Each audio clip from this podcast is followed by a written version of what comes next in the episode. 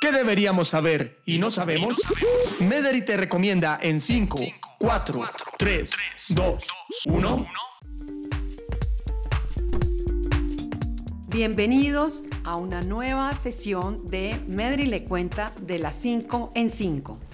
Estamos conversando con el doctor Álvaro López, neuropsicólogo clínico que actualmente trabaja en el Hospital Universitario Medellín. Doctor, ¿desmemoriado o falta de atención? Cuéntenos cuál es esa gran diferencia.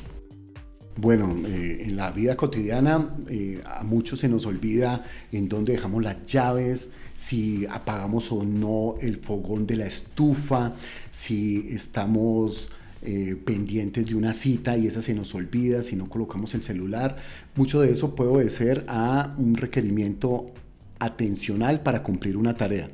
Y lo otro es que si hay algo que persistentemente resulta como un olvido, podemos suscitar un problema como lo decíamos antes. La atención es una función tan importante en el cerebro que si esa empieza a fallar, otras cosas que hace el cerebro también pueden fallar. Me encantan los ejemplos de la vida cotidiana porque estoy segura que muchos de nuestros oyentes estarán diciendo, sí, a mí me pasa, a veces tengo las gafas en la cabeza y resulta que las estoy buscando hasta que alguien me dice, pero las tiene en la cabeza o las tiene en la mano, que es peor. Pero yo dejé las gafas acá y resulta que no me he observado y las tengo en la mano.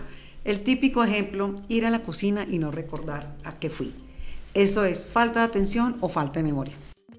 Inicialmente es la atención es la capacidad en la que tú seleccionas una tarea para hacer o un estímulo que está en el ambiente y eso te ayuda a orientar una conducta.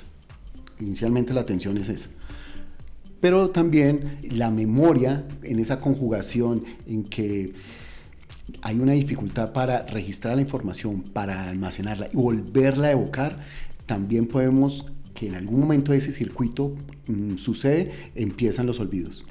Y esto hablando de un cerebro que es sano, no es un cerebro que puede tener un problema asociado. Podemos hablar también, doctor, que la memoria y la capacidad de información que guardamos en ella tiene que ver, o sea, cuando uno dice coloquialmente es que se me llenó el disco duro, es que ya no me cabe más información. Eso tiene que ver también como haciendo una analogía a un computador, ya se le llenó toda la información y empieza a, a rebotar cosas que no me quedan guardadas esa analogía que tú tienes es, muy eh, útil hasta cierto punto, porque pues de alguna manera el computador sí tiene una memoria, el computador sí guarda información y nuestro cerebro también lo hace. No obstante, la capacidad en la que el computador opera tiene que ver con, como con una fuerza bruta, o sea, eh, tiene una capacidad que nosotros no podemos almacenar. Por eso el cerebro humano y los cerebros orgánicos necesitan de otros sistemas para tomar decisiones con la información que ya tiene almacenada.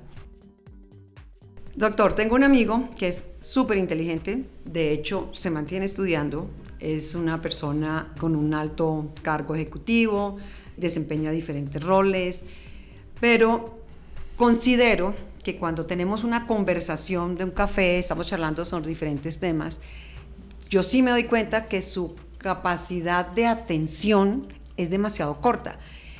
Se va, de hecho entiendo hasta su comunicación no verbal y cuando él vuelve, en términos entre comillas, le pregunto cosas de ese espacio en que no estuvo y obviamente no se acuerda. Eso es una condición normal o es una condición que definitivamente por el famoso multitax nos está pasando en el mundo de hoy? No sé con qué frecuencia lo haga tu amigo este tipo de conductas, pero sí es importante señalar que una cosa es tener una dificultad atentiva y otra cosa es la inteligencia, que pueden ir por lugares muy distintos.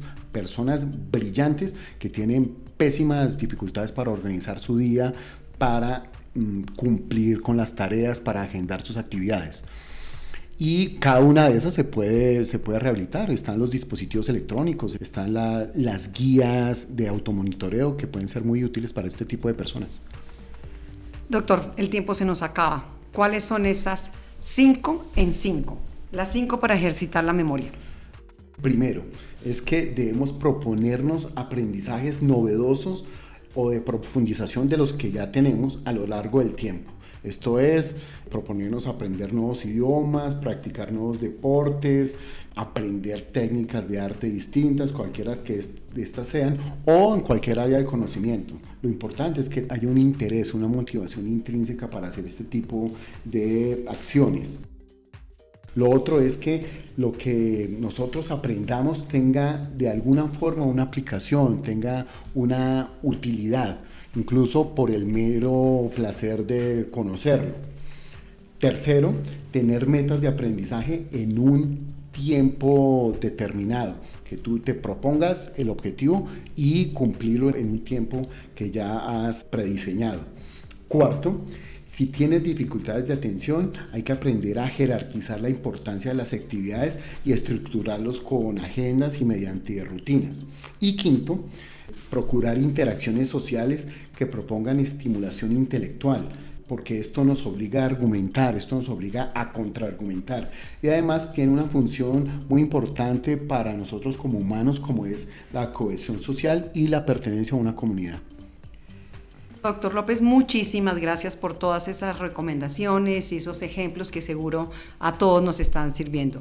Nos encontramos nuevamente en nuestro próximo podcast y vamos a hablar sobre todo lo que hay que hacer para tener una mala memoria. No se lo pierdan. Hasta pronto. Gracias por escucharnos. Y recuerda acudir siempre a tu médico.